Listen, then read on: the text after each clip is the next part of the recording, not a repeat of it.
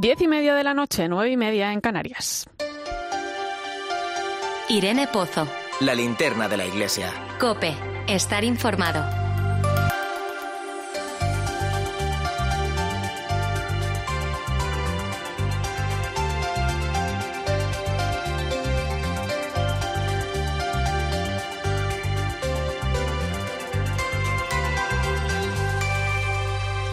¿Qué tal? ¿Cómo estás? Em, cuando el Papa instituyó la Jornada Mundial de los Abuelos y los Mayores, he de confesar que me dio mucha alegría, ¿eh? porque sentí que era como un debe que teníamos con ellos, ¿no? Era una forma muy bonita de rendir homenaje a quienes, como dijo el Papa, eran el eslabón entre generaciones. La fecha lo pedía a gritos, el cuarto domingo de julio, cerca de la memoria litúrgica de los santos Joaquín y Ana, los abuelos de Jesús. Y ha llegado ese día, y este domingo vamos a celebrar en la iglesia esa jornada tan bonita y que después de lo que hemos vivido en los meses más duros de la pandemia, pues cobra un sentido especial los abuelos, nuestros mayores, a los que tantas veces olvidamos o contamos poco con ellos, a pesar de que sabemos bien lo que han supuesto para nosotros a lo largo de nuestra vida. Pensemos en ello. Yo no sé qué hubiera sido de mí sin de mi vida, de, de mi persona, sin la presencia de mis abuelos. Tampoco sé lo que hubiera sido de la vida de mis hijos sin la presencia de los suyos los abuelos. Esos guías que, con su ejemplo y testimonio, nos acompañan y nos enseñan a caminar. A mí me hicieron el gran regalo de mi vida, mi fe. Y no solo me la regalaron el día de mi bautismo, sino que me enseñaron con su ejemplo a cuidarla, cultivarla y contagiarla. Y a pesar de las muchas dificultades que se presentan a lo largo de la vida, esas que te hacen dudar, que te hacen preguntarte, preguntarte por tus creencias en un momento dado, a pesar de todo eso, ¿cómo será esa fe que me regalaron que no se va? Está anclada con fuertes raíces que le ayudan a crecer. Ellos ya no están aquí en la Tierra, pero siguen empujando fuerte para que ese legado no se pierda. Qué importante es la escucha entre generaciones y cuánto le debemos a nuestros mayores. Este verano muchos lugares serán por fin testigos de reencuentros, de abrazos, de tardes de paseo, de comprar regalices en la tienda del pueblo o de salir de la mano a la fresca. A ellos, a los abuelos, a nuestros mayores, a los que tanto debemos, que tantas veces han sostenido nuestras preocupaciones con la oración, muchas veces sin nosotros saberlo. A a ellos queremos dedicar el programa de esta noche. Fíjate qué mensajes tan bonitos estamos recibiendo, como el de María, que nos cuenta lo que son para ella sus abuelos, o Isabel, que desde Candeleda recuerda a su abuela con mucha ternura. Yo he conocido a mis cuatro abuelos y para mí han sido como unos segundos padres. Hoy recuerdo a mi abuela Félix, que fue la única abuela que yo conocí. Murió con 101 años que quedó viuda joven con unos cuantos hijos y tuvo que desarrollar un carácter bravo para poder salir adelante. Sin embargo, su vejez fue de dulzura, una abuelita con su moñito de pelo blanco, siempre vestida de negro y en una mecedora que al verte solamente levantaba los ojos, sonreía y decía, hija, cuánto te quiero. Estuvo siempre maravillosamente cuidada por su hija Felita, una persona ejemplar con un conocimiento de ayuda al mayor que ya quisieran muchísimas personas. Pues lo dicho, homenaje a nuestros mayores esta noche en la linterna de la iglesia. Bienvenido, recibe un saludo de quien te habla, Irene Pozo, en este viernes 23 de julio. La linterna de la iglesia. Irene Pozo. Cope Estar informado. Y como cada semana te invito a que te unas a nosotros a través de las redes sociales. Estamos en Religión Cope en Facebook y Twitter, hoy con el hashtag Linterna Iglesia 23J y esperando tus mensajes. ¿Qué significa ser abuelo? ¿Qué te han enseñado las personas mayores a lo largo de tu vida? O alguna anécdota que recuerdes con especial cariño. Hashtag Linterna Iglesia 23J.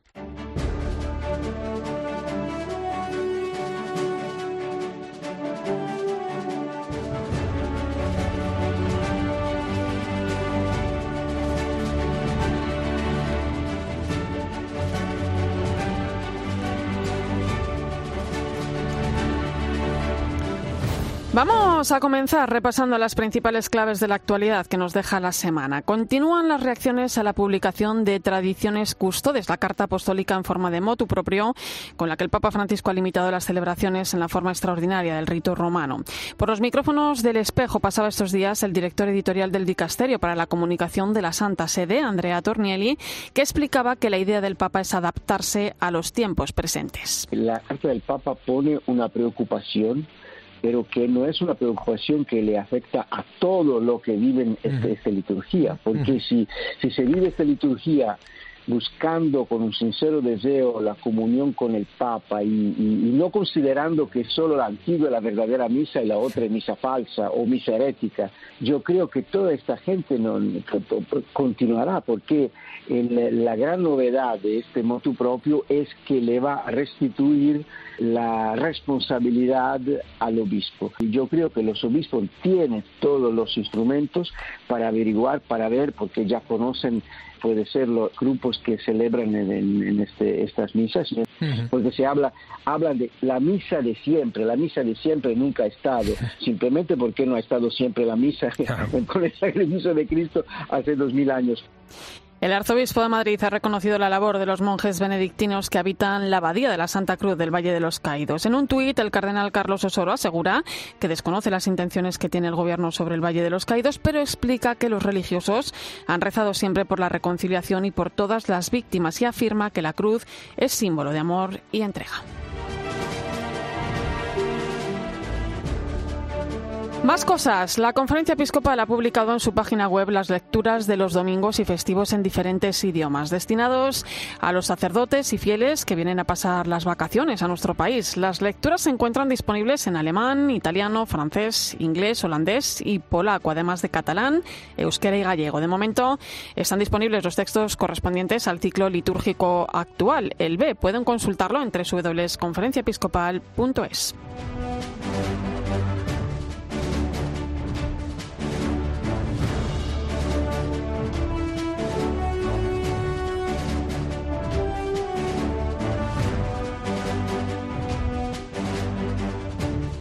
Y te cuento también que la Iglesia en España celebra el próximo domingo la solemnidad del apóstol Santiago, su patrón. Además, estamos celebrando un año santo compostelano que, aunque marcado por la pandemia, ya está llevando multitud de peregrinos hasta la tumba del apóstol. En Santiago de Compostela ya está todo preparado para la misa que presidirá el arzobispo Monseñor Julián Barrio y que incluirá la tradicional ofrenda nacional al apóstol que realizará el rey Felipe VI. La ceremonia y la ofrenda se podrán seguir en 13 el domingo a partir de las 12 del mediodía día Enseguida nos vamos hasta Santiago de Compostela para conocer, entre otras cosas, cómo se están preparando para vivir este día.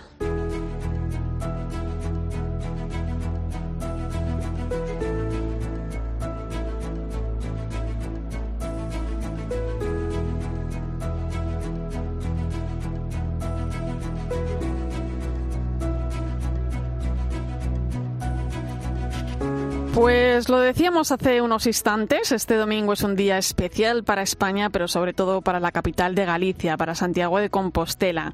Allí está la tumba del apóstol y sobre ella va a presidir la solemne misa el arzobispo compostelano, Monseñor Julián Barrio. Don Julián, buenas noches. Muy buenas noches. ¿Qué significa para usted como arzobispo un año santo compostelano?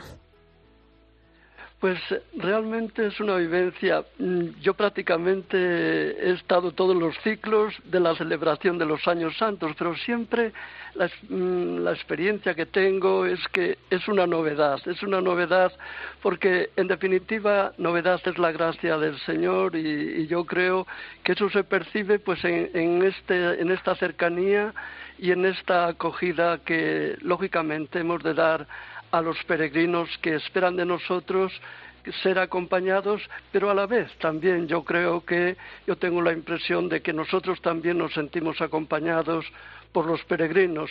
Y lógicamente esto siempre es una novedad como novedad es la gracia del Señor que, que, nos, eh, que se nos ofrece para vivir esa reconciliación y esa conversión que conlleva, lógicamente, la celebración de un año santo compostelano. Claro, don Julián, porque usted lleva 25 años como arzobispo de Santiago. Es su cuarto año santo, el quinto si contamos el que vivió usted siendo obispo auxiliar. Yo no sé si nos puede contar, ¿no? ¿Cuál es su recuerdo más especial de todos estos años, que son unos pocos? Pues la verdad es que mm, yo podría decir que, por ejemplo, en el 93, cuando era obispo auxiliar, pues lógicamente a mí me impresionó mm, mucho pues las celebraciones en la catedral. Realmente para mí fue una, experiencia, muy gozosa ver cómo, eh, peregrinos de todo el mundo y lógicamente de, de la, de la diócesis compostelana, pues se acercaban a, venerar la tumba del apóstol para vivir ese encuentro con, con la tradición apostólica, que en definitiva es la que fundamenta nuestra fe. Posteriormente, bueno, pues el, posterior año santo, yo creo que, que tuvo un, diría yo, una inquietud especial que fue sobre todo tratar de, avivar el proceso de evangelización. El posterior año santo, en 2010, claro, está marcado por la visita del Papa Benedicto XVI y, lógicamente eso para mí, a mí me dejó una, impronta muy, muy especial de, gozo, de alegría y de saber que efectivamente esta barca de Santiago pequeña, pues eh, yo la puse a disposición del Papa de la gran barca de Pedro y, le comentaba al Santo Padre eh, en el saludo que le hacía en la plaza del Obradoiro que procuraríamos siempre, como pequeña barca de Santiago, estar atento a las insinuaciones y a lo que la barca de Pedro pues nos pudiera, nos pudiera decir son recuerdos, son eh, realidades que, vividas con mucha intensidad y que yo doy gracias a Dios por, por ello. Eh, don Julián, eh, yo me imagino que, la pandemia, bueno, pues habrá trastocado muchos de los planes, ¿no? Que, que se pudieran haber pensado, ¿no? Para, para este año santo. ¿Cómo está siendo organizar un evento, una celebración de esta magnitud, estando tan condicionados por todo ello? Bueno, yo creo que efectivamente tiene usted razón que la, programación que teníamos planificada eh, y programada, pues lógicamente no la hemos podido realizar eh, por las circunstancias concretas, pero yo siempre le comentaba también aquí a los sacerdotes en la diócesis, tenemos que tratar de vivir eh, esta novedad que se nos presenta, que a lo mejor no era la que nosotros esperábamos, pero que tenemos que tratar de vivirla desde una lectura creyente de la realidad y desde esa lectura creyente pues darle el sentido que, que, de una o de otra manera pues también nos lleve, nos lleve en este caso concreto a celebrar pues con gozo eh, eh, el año santo. Eh, es verdad, prácticamente hasta mediados de junio, pues los peregrinos no han podido venir, pero después ya sí han comenzado a venir y hoy concretamente me comentaban del, centro de acogida de, internacional de peregrinos que hoy habían entrado 1.200 peregrinos, lo cual es una, una, alegría, una alegría grande.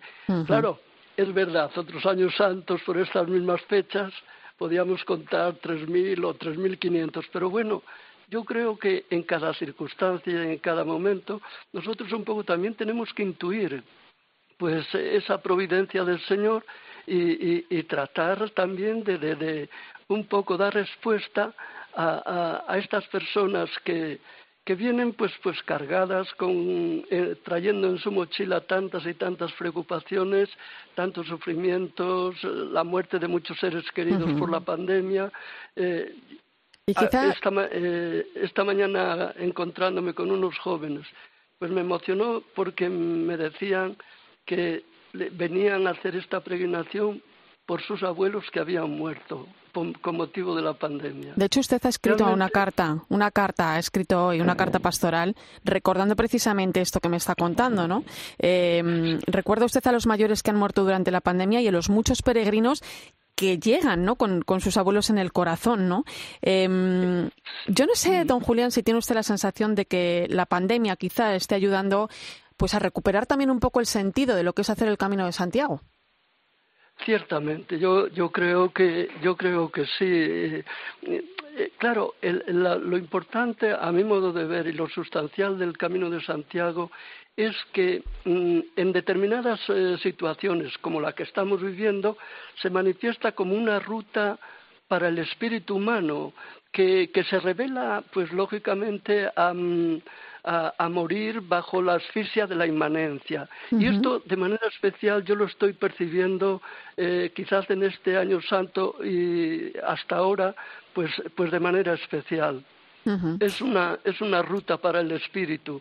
y, lógicamente de alguna manera pues pues también nos anima en esa preocupación de, de yo eh, este año este año santo digo ojalá yo pudiera calzar las sandalias de la esperanza a todos los peregrinos que llevan que llegan a Santiago porque si de verdad fuéramos capaces de esto podríamos mirar el futuro el pasado pues con agradecimiento y en providencia del Señor mirar el presente también con, eh, con responsabilidad, porque bueno, es el que tenemos, es el presidente, es el presente de la pandemia, es el presente de tantas familias que lo están pasando mal, es el presente de esta crisis cultural, económica, que, y me atrevo a decir también religiosa, que estamos viviendo, pues mirar este presente con responsabilidad y después, lógicamente, mirar al futuro eh, con confianza, porque el futuro está en manos de Dios y, y mira, son buenas manos. Yo no quiero, yo no quiero despedirle, don Julián, sin preguntarle qué le pide el arzobispo de Santiago al apóstol este año santo. Pues mm, que resuene la esperanza, que resuene la esperanza eh, en España, en Europa, eh, en nuestra sociedad en general, porque realmente hoy yo creo que estamos un poco faltos de esa esperanza que es, es imprescindible y es necesaria para dar sentido a, nuestra existencia. Sin la esperanza yo creo que eh, nos convertiríamos en una realidad inerte y, y no, no, tendríamos, diríamos, la fuerza necesaria para afrontar los retos que, se nos están presentando. Suelo decir que los tiempos que vivimos no son ni mejores ni peores, son los que nos tocan vivir. y, tenemos que tratarles de dar la solución desde la luz de la fe lo mejor eh, que podamos, porque realmente si nos ponemos a lamentar, lamentando ciertamente no hacemos nada.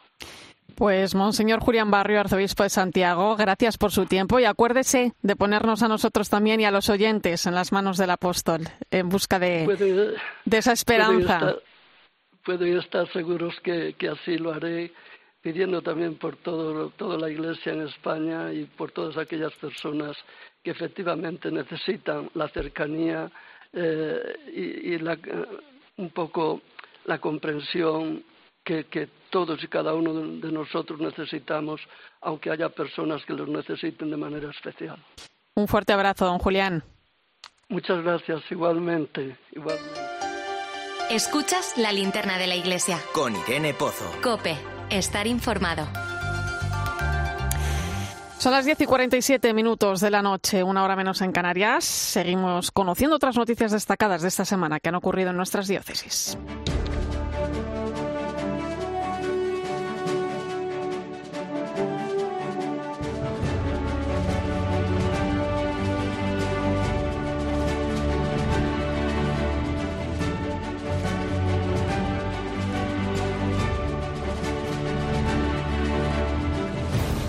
La solemnidad de Santiago Apóstol se celebra a lo largo y ancho de nuestra geografía, que para eso es el patrono de España. Por ejemplo, en Cuenca, la Fundación Fernando Núñez ha lanzado la iniciativa Cuenca Uclés Vía Láctea con el objetivo de potenciar el patrimonio del monasterio de Uclés y situarlo como kilómetro cero de la cultura de España. Arranca este fin de semana con una misa en el cenobio conquense. Nos vamos, Cope Cuenca. Noelia Barroso, buenas noches. Buenas noches, Irene. Se trata de un evento de música, luz y sonido que será retransmitido de manera sincronizada y compartida, uniendo el monasterio de Uclés con la Catedral de Cuenca tras una misa presidida por el obispo de Cuenca, don José María Yanguas. Se realiza con motivo del Año Santo Jubilar de Santiago. Los asistentes serán testigos de una transición guiada por la música que partirá de la liturgia eucarística hasta llegar al silencio de la Edad Media. Lo ha explicado el director de la Fundación Fernando Núñez, David Pérez.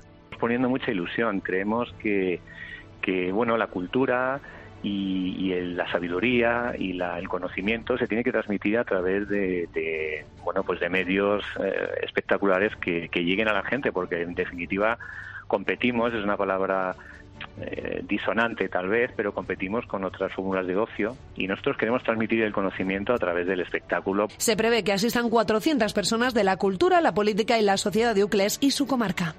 Y nos vamos hasta la Catedral de la Almudena de Madrid, que acogió el pasado martes la misa por el quinto aniversario del fallecimiento de Carmen Hernández, la iniciadora, junto a Kiko Argüello, del Camino Neocatecumenal. Fue presidida por el arzobispo de Madrid, el cardenal Carlos Osoro, quien recibió la solicitud formal de apertura de la causa de canonización. En su homilía, el purpurado destacó la entrega incondicional y los valores de Carmen Hernández.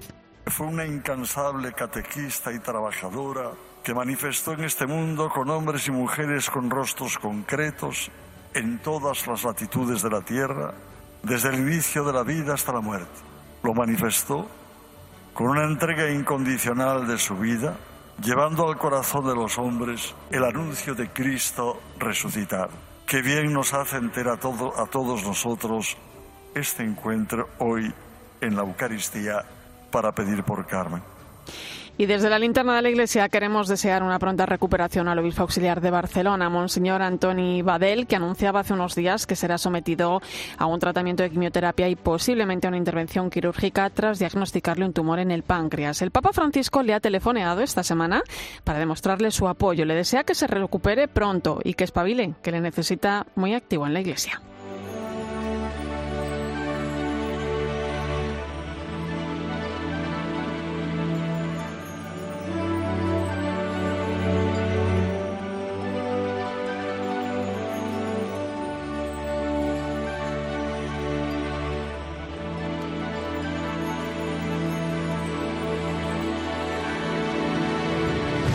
Y seguimos hablando de los abuelos, de nuestros mayores, de esa jornada que se va a celebrar el domingo, cerca de la memoria litúrgica de los santos Joaquín y Ana, los abuelos de Jesús. Aquí hemos hablado en muchas ocasiones de los ancianos, sobre todo a raíz de lo vivido durante la pandemia. Quiero saludar en este punto a una persona que conoce bien a las personas mayores porque los acompaña en su día a día y porque es una de esas personas de las que habla el Papa que vive en la vocación de transmitir la fe. Es abuelo de ocho nietos y un bisnieto que viene en camino. Álvaro Medina del Campo, presidente de Vida Ascendente. Buenas noches, Álvaro. Buenas noches. Eh, cuéntanos primero lo que es la vida ascendente y qué significa para vosotros, para la labor que venís haciendo con las personas mayores, la celebración de esta jornada que nos ha regalado el Papa. Pues Vida Ascendente es un movimiento, como sabes, de mayores y jubilados. Es un lugar dentro de la Iglesia donde promulgar la, la amistad y la espiritualidad y es un sitio de paz donde creemos que tenemos una caricia de Dios. Esta festividad que vamos a, celebrar, que es la primer Día Internacional del Mayor, creo que es un momento extraordinariamente importante porque por fin en la Iglesia se está prestando atención a, los mayores. De hecho, Álvaro, desde el principio de su pontificado, el Papa eh, ha tenido muy presente ¿no? a las personas mayores y, la Iglesia insiste en poner, eh, bueno, pues eh, en ponerlos ¿no? en el centro y en hacerles partícipes del día a día de la Iglesia. ¿no? ¿Cómo, cómo entendemos esto? Pues de una manera muy razonable. dentro de la Iglesia y en la sociedad, los mayores ocupamos el mayor espacio, es decir, somos los más numerosos. Y yo creo que estamos llamados a, dar testimonio, a dar testimonio de una vida en la fe que es tan necesaria en toda la sociedad y dentro de la Iglesia. Y el Papa está siendo muy, muy activo, muy activo con la vida de los mayores. Estamos ilusionadísimos porque creemos que podemos hacer un trabajo en el bien de, en el bien de los demás. En la vida, en el camino de la fe, vamos delante. Hemos tenido ocasión de vivir muchos años, gracias a Dios, y tenemos la obligación de dar testimonio de nuestra experiencia de fe. Eh, se habla mucho últimamente de la necesidad de contar con una pastoral dedicada a los mayores. ¿Cuáles crees que son los retos que debería afrontar esta pastoral, Álvaro? Pues la pastoral, que ya gracias a Dios ha dado comienzo ese trabajo de, desarrollo de la pastoral, ya está en marcha. La conferencia episcopal española ya ha dado el paso, ahí hay un equipo trabajando con esa pastoral. Y yo creo que ayudar a los mayores a vivir en la vida de la fe, en este tramo de la vida, es fundamental. Yo creo que tenemos características singulares que son propias de los mayores, como es el haber perdido en, eh, compañeros de viaje, el marido, la mujer, hijos. Eh, es un momento en que las fuerzas eh, ya no son tan potentes como cuando éramos jóvenes, aunque si bien es verdad estamos mucho mejor por dentro, estamos débiles por fuera y necesitamos acompañarnos unos a otros y bueno, pues la pastoral creo que nos ayudará a todos mucho en ese sentido. Álvaro, me gustaría preguntarte ¿Qué te han enseñado a ti las personas mayores? Uf, todo. el Papa dice que es mucho mejor un, testimonio que un buen discurso y eso es lo que se aprende estando junto a personas mayores. Testimonios, testimonios de vidas sencillas, llenas de ternura y de amor, que en definitiva es la esencia de la vida. Ahora te voy a hacer la pregunta al revés, porque como abuelo de ocho nietos, lo contábamos al comienzo, un bisnieto también en camino, que vaya maravilla, por cierto. Eh, ¿Qué aprende uno de los jóvenes? Pues de los jóvenes su sorpresa sobre la vida. Mira, eh, en el próximo curso una de las actividades que estamos preparando en Vida Ascendente es visitar a los, chicos en el colegio, a tener un encuentro entre jóvenes y mayores, pero no a ir a contarles nuestras historias y nuestras historietas de mayores, no, al revés. Lo que vamos es a preguntarles qué curiosidades tienen sobre los mayores, las que sean que puede, imaginar que pueden ser muy diversas y muy sorprendentes. Y pretendemos contestar a sus curiosidades y sus inquietudes desde la fe y en respuestas cortas, no más allá de dos minutos para no ser cansados. Vamos a buscarles en su curiosidad en la vida. Pues lo seguiremos muy de cerca, Álvaro. Me parece una, una iniciativa maravillosa. Querido Álvaro Medina del Campo, presidente de Vida Ascendente, un placer, como siempre, charlar y nada, hasta pronto. Hasta pronto y muchas gracias por vuestra oportunidad. Nos quedan unos minutos para escuchar algunos de los mensajes que nos, están llegando estos días. El abuelo Goyo ha descubierto con Javier un nuevo amor, el de su nieto, y la abuela Deme nos deja también un mensaje precioso. Me preguntas que qué se siente al ser abuelo. Pues mira, te diría que una alegría inmensa, muy grande, que me hace recordar cuando yo fui padre, que precisamente este mi primer hijo es el que ahora me ha hecho abuelo ya te digo, una, una alegría muy grande y una emoción tremenda. Hola, feliz día a todos los que somos abuelos. Somos Pepi Deme. Mi marido dice que él es José solo una vez al año. Tenemos tres nietos, dos chicas y un chico. Y somos muy felices con ellos, porque son lo más grande que Dios nos ha podido dar. Pues a partir de las 11 de la noche a las 10 en Canarias seguimos rindiendo homenaje a nuestros mayores. Recuerda, hashtag Linterna Iglesia 23J. ¿Y tú qué piensas? Escribe a Irene Pozo en Twitter en arroba religión-cope y en nuestro muro de Facebook Religión Cope. Los fines de semana este verano, Carlos Herrera los pasa contigo. Los sábados de 10 a 11 de la noche con La Hora de los Fósforos y los domingos con las entrevistas de Herrera en Cope. Querido Rafael, muy buenos días. Buenos días, amigo mío. Arturo Pérez Reverte, al que saludo con cordialidad. Buenos días, querido Carlos, buenos días. Vamos a ver, Vanessa Martín, buenos días. Muy buenos días a todos, qué alegría. En Cope, vayas donde vayas, vivimos el verano contigo. UMAS, la mutua aseguradora de la Iglesia Católica, ofrece una amplia gama de seguros de salud para todos sus mutualistas, con unas condiciones muy ventajosas. UMAS Salud tiene acuerdos con las tres mayores compañías nacionales de asistencia sanitaria. Solicite su seguro de salud en www.umas.es. UMAS, 40 años de vocación de servicio única forma de escapar del infierno. Intentamos salir andando. Duraremos unos dos días. Es volver a mirar hacia el cielo. Yo tengo una idea. Puedo sacaros de aquí. Dennis Quaid. Construir un nuevo. A partir del otro. El vuelo del Fénix. Solo hay una oportunidad. Si no funciona, no volaremos. El sábado por la tarde, sobre mesa de cine, en 13. Escuchas la linterna de la iglesia. Y recuerda, la mejor experiencia y el mejor sonido solo los encuentras en cope.es y en la aplicación móvil. Descárgatela. En Bricomart te apoyamos en tus proyectos de construcción y reforma. Por eso disponemos de un servicio de pedidos a distancia. Compra por teléfono, WhatsApp o email y recoge tu pedido en el almacén o recíbelo donde quieras con total seguridad. Consigue marcas de calidad profesional a precios de almacén, estés donde estés. Infórmate en bricomart.es. Bricomart. Esto es muy fácil. ¿Que con el año que hemos tenido me subes el precio de mis seguros?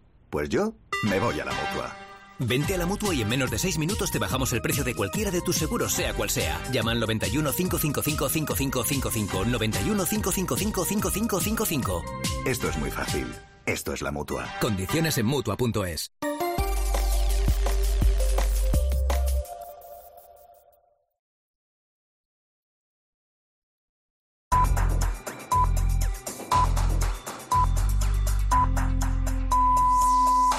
Son las 11 de la noche, las 10 en Canarias.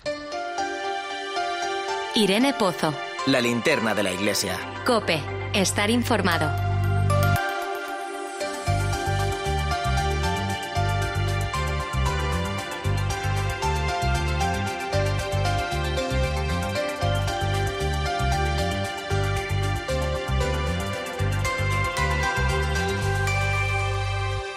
Pues es viernes y como siempre hasta ahora nos vamos hasta el Vaticano. Allí se encuentra la corresponsal Eva Fernández. Buenas noches, Eva. Muy buenas noches, Irene. Oye, mientras el Papa continúa su recuperación en el Vaticano, hemos conocido la agenda del viaje que va a realizar en el mes de septiembre a Hungría y Eslovaquia. No sé si tienes más detalles, Eva. Pues sí, tenemos eh, bastantes detalles porque a nivel informativo va a centrar mucha atención este viaje, porque por una parte todos estarán con los ojos fijos en ver hasta qué punto el Papa se ha recuperado de la operación y por otro, a petición de los obispos eslovacos, por primera vez para asistir a un encuentro con el Papa va a ser necesario utilizar un pasaporte sanitario que garantice la inmunidad a- al COVID. Es lógico, es una, es una decisión lógica porque por una parte es una forma de velar por la salud de todos y a la vez facilitar que puedan acudir muchas más personas. O sea que, que en el fondo es una idea fantástica. ¿no? Entonces, durante la visita express que el Papa va a realizar a Budapest el próximo 12 de septiembre, como sabemos, para clausurar el Congreso Eucarístico Internacional, se reunirá con el primer ministro húngaro, Víctor Orbán. Serán 30 minutos eh, para sus dos encuentros de Estado. Entonces, eh, lo que sí sabemos es que eh, va a ser una conversación a puerta cerrada, ¿no? Eh, incluso no sabemos si será con cada líder por separado, si mantendrá un encuentro los tres juntos. O sea, esto quiere decir que lo que el Papa quiera decir o quiera charlar con el primer ministro, que sabemos que hay mucha expectación porque por mm, eh, pues por la por los puntos en concretos que este primer ministro defiende en su país, en concreto respecto a la cuestión migratoria, ¿no? que que mm, sabemos que es muy distinto a lo que la Iglesia y el Papa Francisco pues eh, mantienen y defienden ¿no? en torno a la apertura de puertas hacia las eh, personas refugiadas e inmigrantes. Lo que el Papa no va a darle, no va a hacer es ningún discurso con ellos, ¿no? Porque no se trata de una visita de Estado. Esto yo creo que es una que es algo muy importante, ¿no? Sí. Es una visita que el Papa va a realizar para clausurar el, eh, el- el Congreso Ujú. Eucarístico y, como siempre, el Papa hace es una fórmula de cortesías, eh, eh, visita, saluda a las autoridades del país, ¿no? Pero realmente el viaje apostólico va a ser a Eslovaquia, ¿no? Después de estar siete horas en Budapest, el Papa esa misma noche se va a trasladar a, mm, a Eslovaquia y, mm, y la verdad es que va, mm, va a comenzar un, un auténtico maratón. Siempre, siempre suelo definir los viajes papales como una maratón, pero va a ser el Papa durante tres días que, que va a visitar Eslovaquia, eh, se van con, va a estar en cuatro ciudades, se encontrará con los católicos del país, que es el objetivo fundamental de los eh, viajes apostólicos del Papa, estará con los obispos, con los religiosos, con los jóvenes, va a visitar un barrio gitano en el que viven hacinadas em, casi 8.000 personas, tendrá un encuentro ecuménico, va a celebrar una misa según la liturgia eslava y va a participar, esto será muy bonito, Irene, en una de las peregrinaciones más numerosas de Europa Central, en un santuario que el régimen comunista intentó convertir sin éxito en un depósito de municiones. O sea que, mm, un viaje de cuatro días en los que nada más y nada menos que mantendrá, va, a mantener casi 20 actos distintos entre celebraciones litúrgicas, discursos y encuentros con distintos grupos de personas. O sea que, que comenzamos mm, una etapa en septiembre, un nuevo año con un viaje muy importante que por supuesto contaremos aquí en COPE y a los espectadores de 13. Oye, Eva, eh, hoy estamos dedicando el programa a nuestros mayores porque el domingo se celebra la jornada de, de, los abuelos. Estamos recibiendo mensajes preciosos. Ahora mismo me acaba de saltar uno de Teresa. Dice, para mí haber sido nieta ha significado poder saltar en los charcos y empaparme entera, llenarme los morros de chocolate y comer bocatas de jamón serrano que pacientemente cortaba nuestro abuelo para merendar todos los nietos, aprender a pescar, tirar piedras en los ríos viendo cómo daban saltitos y admirar todas esas historias que nos contaban de la posguerra y de sus años de juventud. Dice, en definitiva, mis abuelos mantenían la familia unida y aparte de inculcarnos valores preciosos, también disfrutaron de sus nietos sin la presión y la responsabilidad de tener que educarnos, que para eso ya estaban nuestros padres. O tribuno que nos dice, abuelos aquella persona que no tiene miedo de hacer el ridículo para arrancar una sonrisa a su nieto. Son mensajes bonitos de la vida cotidiana, ¿no? Eh, nosotros lo hemos vivido desde el inicio del pontificado del Papa Francisco, ¿no? Se ha demostrado que, que el Papa tiene también, bueno, pues una especie de flechazo, ¿no? Con las personas mayores. Sí, la verdad es que, mira, me está emocionando cuando has leído estos mensajes porque porque es cierto que, bien reflejan nuestros oyentes eh, la figura de los, de los abuelos. Y por cierto que el domingo mm, va a ser una fiesta al Vaticano, Irene, porque eh, San Pedro el domingo se va a llenar de abuelos con los nietos, con las familias al completo, con amigos, porque, porque de eso se trata, de, de una gran fiesta en la que los abuelos van a ser los protagonistas. Y como dices, efectivamente, va mm, una jornada que confirma hasta qué punto el Papa siente esta especial predilección. Siempre que tiene oportunidad, centra la atención en ellos para que recordemos su papel imprescindible en la custodia de la memoria de la familia y de la sociedad. Y a mí se me quedó muy grabado, Irene, durante una de sus primeras audiencias generales. El Papa relató una anécdota que, le había impactado personalmente. Lo ha contado en varias ocasiones, ¿no? Porque ilustra mucho la cultura del descarte que arrincona en tantas ocasiones a los ancianos, ¿no? Él contaba que, una vez eh, visitando una residencia de la tercera edad en Buenos Aires, una anciana le dijo que, sus hijos acudían a verla con frecuencia. Entonces el Papa le preguntó, pero por simple curiosidad, ¿y cuándo han venido por última vez? Entonces la ancianita le dijo, por Navidad y es que resulta que era el mes de agosto, ¿no? Por lo que habían pasado ocho meses sin ir a visitarla. Entonces el Papa aprovechó mm, la anécdota para, para recordarnos que, que, no podemos desechar a los ancianos, que no se les puede considerar un lastre, que no se les puede abandonar, no se les puede ignorar, ¿no? Y, y ahí ya dijo el Papa unas palabras preciosas, ¿no? Decía que una sociedad que desecha a los ancianos lleva consigo el virus de la muerte. Mm. Es una sociedad perversa. Y, mm, y fíjate, rapidísimamente, eh, yo tengo grabadas, es que hay tantas escenas, pero tengo grabadas dos. Que, no me puedo olvidar. Una, mm, una ocasión mm, fue en Perú, eh, el Papa iba en el Papa móvil en la ciudad de Trujillo y cuando y de repente vio un cartel a lo lejos, un cartel muy simpático que decía me llamo Trinidad, cumplo 99 años, no veo, quiero tocar tu manita. Entonces el Papa mandó parar inmediatamente el vehículo, se le acercó, dejó que ella le tocara la cara. y, todos los que estaban alrededor, pues era una escena pues absolutamente conmovedora. Estallaron un aplauso.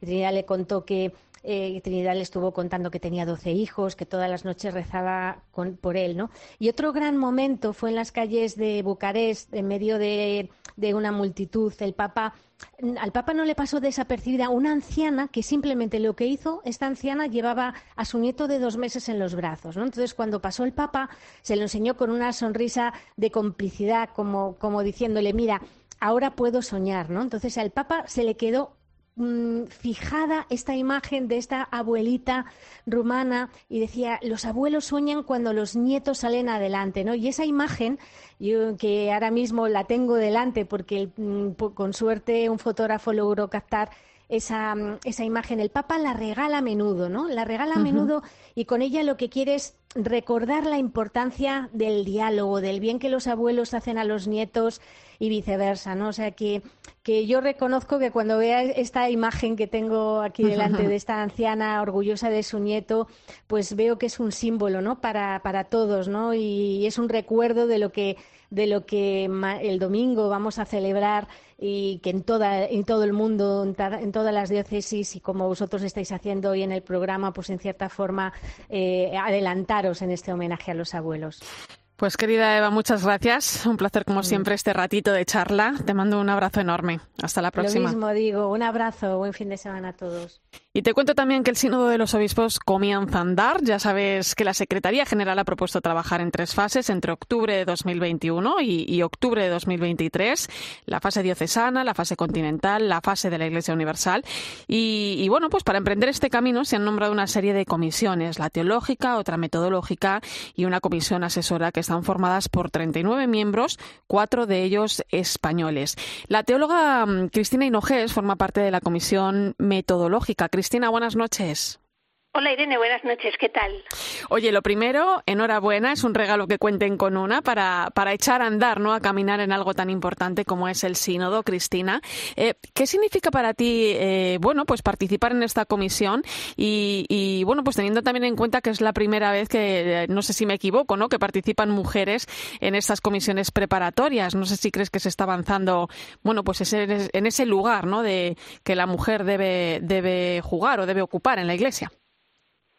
Hombre, sí que se está avanzando, evidentemente, aunque no seamos numéricamente muchas, el hecho de, el hecho de estar ya es importante. Y luego em, hay que tener en cuenta que faltan todavía dos comisiones por hacerse públicas, que son la de espiritualidad y la de comunicación, que también pueden llevar sorpresas añadidas en ese sentido. Sí, es un, a ver, es, un es muchísimo trabajo, ¿eh? o sea, que lo de la enhorabuena es relativamente. no te vas a aburrir. Porque, porque el trabajo es mucho, no, pero es muy apasionante por eso, porque mm, realmente estamos estrenando una nueva forma de hacer un sínodo, que es lo que, lo que está proponiendo eh, Francisco con, con toda esta revolución que está causando, ¿no? de alguna manera, por decirlo de una forma coloquial. Entonces, es muy importante, es muy alentador, es muy esperanzador lleva mucho trabajo, pero bueno, realmente es que estamos ante algo que no es nuevo, porque la sinodalidad en la Iglesia no es nueva, pero en cambio sí que a muchas personas les suena a nuevo. Y entonces hay que trabajar, pues eso, con un plus de aliento y de esperanza por, por un sínodo que la verdad es que va a ser eh, muy novedoso. Quizá porque todos se sientan iglesia, ¿no? O sea, el tema, el tema que, que nos trae el sínodo es por una iglesia sinodal, comunión, participación y misión. ¿Cómo crees que va a ser la iglesia que salga del sínodo? No, la, a ver, hay que tener mucho cuidado porque no se puede lanzar una esperanza a tan corto plazo. Quiero decir, cuando el sínodo acabe en octubre de 2023, la Iglesia no habrá cambiado tanto como pensamos. En este sínodo lo que vamos a aprender es la metodología para ser una Iglesia sinodal. Pero tenemos que ser absolutamente generosos en la entrega y en el inicio del camino porque nuestras generaciones no van a ver una iglesia sinodal. Pero nuestra, nuestra actitud, nuestro trabajo, nuestro empeño, nuestra generosidad y nuestra esperanza es para abrirles el camino a generaciones posteriores que sí que irán realizando ya una iglesia sinodal. Pero nosotros no la veremos, es decir, no veremos grandes cambios, veremos pequeños eh, gestos, más, fíjate, más que cambios, yo diría empezar a caminar. Sí, empezar a caminar, pero además hacerlo, pues eso, con el convencimiento y la generosidad de que nosotros no llegaremos a ese puerto, digamos, pero tenemos que ser conscientes de que el cambio es necesario y les tenemos que abrir el camino a otras generaciones. Em, además, Cristina, bueno, hemos hablado de, la mujer y de la Iglesia en general, pero em, también últimamente se está eh, hablando mucho del papel de los laicos en la Iglesia, ¿no? Mirando un poquito hacia adelante, eh, ¿qué papel juegan, o mejor dicho, eh, deben jugar los laicos, ¿no? Bueno, pues como tú, como yo, en esta Iglesia de la que estamos hablando, que cada vez es más sinodal. A ver, es, sí, es que de eso se trata en realidad. Es que la Iglesia cuando nació en el origen era una Iglesia laical, quiero decir, no, no, no, no era la estructura que tiene ahora, ¿no? Entonces es eh, necesario recuperar esa Iglesia del origen, pero bueno, manteniendo, digamos, unas estructuras que no pueden ser como aquellas, porque entonces no era tan numerosa ni tan grande la Iglesia y necesita una estructura para mantenerse, pero no exactamente igual que la que tenemos ahora. Entonces lo que hay que marcar sobre todo es que tenemos que dejar dejar de lado todo lo que el clericalismo nos ha traído y pasar de ser una iglesia de los ordenados a ser una iglesia de los bautizados, donde entraremos todos. Y eso es el camino sinodal. Ese cambio es el que va a producir el camino sinodal. Cristina, eh, eh, ¿en qué va a consistir la labor que, se van a llevar a cabo eh, dentro de las comisiones, por ejemplo, en concreto la que, de la que tú formas parte? Nosotros estamos trabajando en el Bademecum, que se va a, trabajar a su vez en las diócesis a partir de, octubre de este año. Entonces estamos trabajando en ese documento. Lo que pasa es que no podemos hablar ahora del documento en sí. Bueno, en octubre, en octubre. sí, lo veremos en octubre y de momento estamos trabajando mucho en ese en ese documento, en una comisión que además somos mayoritariamente laicos, pues somos nueve miembros y seis somos eh, somos laicos. Pues no te voy a sacar más información hasta octubre, que volveremos a hablar. Cristina Hinojés, eh, teóloga, miembro de la Comisión Metodológica del Sínodo de los Obispos. Sí te deseo un buen trabajo y, y te mando un abrazo muy fuerte. Es un tema apasionante, Cristina. Disfrútalo. Enhorabuena. Gracias, Irene. Un abrazo a todos. Irene Pozo. La linterna de la iglesia. Cope. Estar informado. Pues son las 11 y 15 minutos de la noche, una hora menos en Canarias. Entramos en tiempo de tertulio y me acompaña el rector de la Universidad Eclesiástica San Damaso, Javier Prades. Buenas noches. Buenas noches, Irene. Y el periodista, doctor en comunicación social, profesor de la Universidad CEU San Pablo, Fernando Bonete. Bienvenido. Buenas noches, Irene, Javier. Buenas. Em, lo primero que quiero es que escuchéis a alguien porque ya sabéis que estamos dedicando el programa esta noche a rendir un pequeño homenaje a los abuelos y, claro, muchos no lo saben, pero la alegría de ser abuelo ha llegado hace muy poquitos días a esta casa, en especial pues alguien que conocemos muy bien, también nuestros oyentes, Faustino Catalina, quien escuchan cada domingo en Iglesia Noticia, conductor durante varios años de la linterna de la Iglesia, ha sido abuelo y nos ha dejado un mensaje. Ser abuelo, en mi caso por primera vez y además de dos niñas gemelas, es una experiencia única por lo que significa al transmitir la vida a una nueva generación. Y es eh, también una alegría única, una alegría indescriptible que rejuvenece, por un lado, para poder echar una mano y también pues para poder disfrutar de lo que quizá me perdí o no pude hacer con mi hijo en sus primeros años de vida. Pues abuelo por partida doble, ya sabe que sus nietas se han convertido en la etapa más tierna de su vida, la que solo te enseña entrega y admiración sin medida. Es bonito escuchar esto, pero es difícil hablar de los mayores y no, venirnos a la cabeza lo que se ha vivido en los últimos meses, ¿no? Em, ¿Cómo aprendemos a mirar al futuro con todo lo que ha pasado, Javier? Pues yo también soy de esos privilegiados que ha tenido excelentes abuelos y ahora que ya tengo ya mi edad, eh, me doy cuenta de lo profundo que, que es el, el ejemplo que, que, han dejado en mi vida, que no se ha extinguido, al revés, ha sido permanente. Y yo veo ahora a mi madre, que es abuela de toda la tribu de nietos, y, y, para mí también se ha convertido en un cierto sentido en la abuela, y me doy cuenta de lo que eso supone. Eh, lo que preguntas, eh, por eso es, es una fiesta muy, muy entrañable, muy, muy acertada.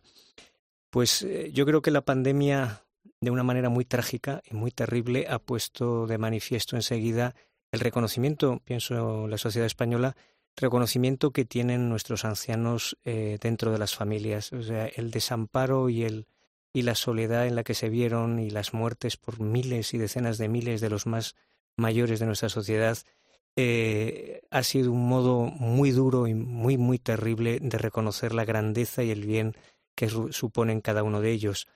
Y lo pienso también para, yo pienso en mi barrio, en mi parroquia, que si las personas que son más pobres y más desvalidas eh, te tocan siempre el corazón cuando un pobre es un anciano o un anciano es además eh, muy necesitado, es eh, verdaderamente como un, un, dolor doble, es un, es un, es una, es, una, es un desgarro del, del corazón enorme, ¿no? Que son mm, aspectos, ¿no? De lo que, de lo que tú subrayas ahora. Pero sí veo, perdona, también una cosa que si puedo la digo, porque, porque a mí me impresiona mucho el ejemplo que tengo de algunos amigos mayores que se han reencontrado con la iglesia eh, ya mayores. Gente que, que, como tantísimos españoles en los 60 le dieron la vuelta, le, dieron la, la, la, espalda a la iglesia, que, se, que han vivido y a veces vidas muy dramáticas y muy terribles, y que los ves ahora con 70, 80 años redescubriendo la fe en una juventud que lo que te transmiten es que tienen más vida por delante que por detrás que hay más vida para ellos hacia adelante que hacia detrás. Me decía uno de ellos, al cual conocí, por cierto, a través de esta casa, me decía Javier, yo por qué he tardado tanto en redescubrir la fe. Pero ¿sabes lo que te digo? Que no me importa, porque estoy tan contento. Y lo miras y te das cuenta de que es un hombre más joven que tú. Ese, o sea, que el anciano aprende, que el anciano no solo enseña, que hemos puesto por las nubes al anciano como el que enseña, y es verdad, pero que el anciano aprende, que el anciano da, pero que el anciano recibe y que se engrandece su figura cuando aparece ante ti como más joven que tú. ¿Cómo revitaliza la fe? Igual que los nietos. Los nietos, los nietos revitalizan a los abuelos. Es fantástico. Estábamos hablando de la pandemia, de la pandemia y de lo, de bueno, de cómo admirar al futuro, ¿no? Con todo lo que ha pasado. Eh, quiero que escuchemos otro mensaje que nos ha llegado. Alberto nos recuerda la dureza de este tiempo. Yo tuve la oportunidad de conocer a tres de mis abuelos y creo que como en el resto de la familia, en la mía han tenido un papel esencial. Y la pena de todo esto es que bueno, han sido los grandes perjudicados en toda esta pandemia y sobre todo quedarnos con, sus recuerdos y las lecciones que nos han dado a lo largo de la vida. Pues yo no sé si hemos aprendido algo, ¿no? El Papa habla del don de la vejez y, venimos hablando, ¿no? De la importancia de los mayores como transmisores de, vivencias, transmisores de la fe. ¿Por dónde creéis, Fernando, que pasa el papel de los mayores en el momento actual que vive la sociedad, mirando al presente, pero también a un futuro, ¿no? En una sociedad que está cambiando constantemente. Pues eh, efectivamente tú lo has dicho muy bien, es una sociedad que a la que le faltan referentes, parece que le faltan esos referentes, que parece que le faltan principios a través de los cuales guiarse, que parece que le faltan eh, virtudes. Eh, las personas mayores, los abuelos encarnan todo esto. Mm, se puede decir con muchas metáforas, son faros que nos sirven de guía para llegar a buen puerto, son esas piedras que han ido dejando por el camino a lo largo de su vida para que las sigamos y, sigamos el rumbo que ellos han tomado. pero bueno, más allá de estas metáforas, al final los ancianos eh, representan todas esas virtudes esenciales, todos esos principios de los que podemos aprender mucho los, jóvenes. Bueno, yo aquí hace eh, un par de días, el 21 de julio, mi, abuelo precisamente, si hubiera estado con nosotros, habría cumplido años, y me acordaba antes de ayer, y, y lo recuerdo siempre que le tengo en mente, él era una persona muy vital, y a todos los eh, a todos sus seres queridos le decía siempre que sí a todo lo que se le pedía, ya fuera material, ya fuera personal, siempre que siempre siempre que se le pedía algo decía que sí, ¿no? Yo aprendí mucho de esto y me acordaba con gran intensidad antes de ayer de, de, esa capacidad que él tenía de no decir que no nunca a nadie, sino de decir un sí constante. Y, me quedo con esto, ¿no? Para mí eso, eh, personalmente, pues es una guía para mi vida, esa capacidad tremenda de decir que sí a todos los que uno quiere. Javier. Pues yo creo que también que un poco en la, línea de, tantas cosas bonitas que se han escuchado hoy en el programa, tenemos en, o sea, en, en, los ancianos un, un, motivo de esperanza que no es, que no es automático. Todas las etapas de la vida nos, nos obligan a ponernos en juego, a jugarnos la vida. Sucede muy claramente cuando pasas la adolescencia, la juventud, el inicio de la vida, los pasos que vas construyendo y el anciano también tiene que tomar posición. Yo pensaba pues en el, en el gran éxito de la película por definición de este año pasado que se ha llevado todos los premios de Oscar y Nomadland, una película donde los protagonistas no son quinceañeros borrachos que están en la discoteca, son personas mayores que se han quedado sin trabajo, personas que están solas. Es decir, también en, en el drama de la sociedad norteamericana de hoy se nos pone el foco en un nuevo protagonismo que es que el anciano, después de una vida de trabajo, después de una vida de familia, después de una vida de contribución a la sociedad, se encuentra con que tiene que volver a empezar. Y la metáfora que usan estos que les gusta mucho a los americanos, ¿no? Los road movie, es volver a poner al anciano en camino, ¿no? On the road. Eh, es, es muy dolorosa la película, tiene un contrapunto de soledad muy grande, pero es muy interesante ver que ha sido tan reconocida esta película porque vuelve a poner a los ancianos como protagonistas de sus vidas, en unas situaciones muy trágicas que Dios quiera no sean las que se dan para todos, pero ahí hay algo que creo que es común para todos. Vamos a cerrar este tema escuchando también a los nietos. Pablo Mejía desde Extremadura nos recuerda a su abuela, que fue eh, su faro y su guía en toda en su vida. Y Sandra, con 23 años, nos deja toda una lección. Bueno, el recuerdo que tengo de mi abuela, pues que ha sido lo más grande que he tenido en mi vida, porque me crié con ella y me lo dio todo. Me enseñó pues muchos valores de la vida. Así que estoy muy agradecida a ella. Para mí mis abuelos son un ejemplo claro de amor verdadero, de cariño, de perseverancia, de bondad, de sabiduría. Son personas que sin quererlo transmiten unos valores a través de su experiencia que son incalculables y por esa razón las personas que disfrutamos o que hemos disfrutado de ellos nos sentimos muy afortunadas. Así que desde aquí les mando un beso a los míos. Pues preciosos mensajes. Vamos con más temas. Esta semana se vivían escenas de dolor en Irak, un atentado terrorista en un mercado de Bagdad. Se cobraba, se cobraba la vida de decenas de personas, muchos heridos también.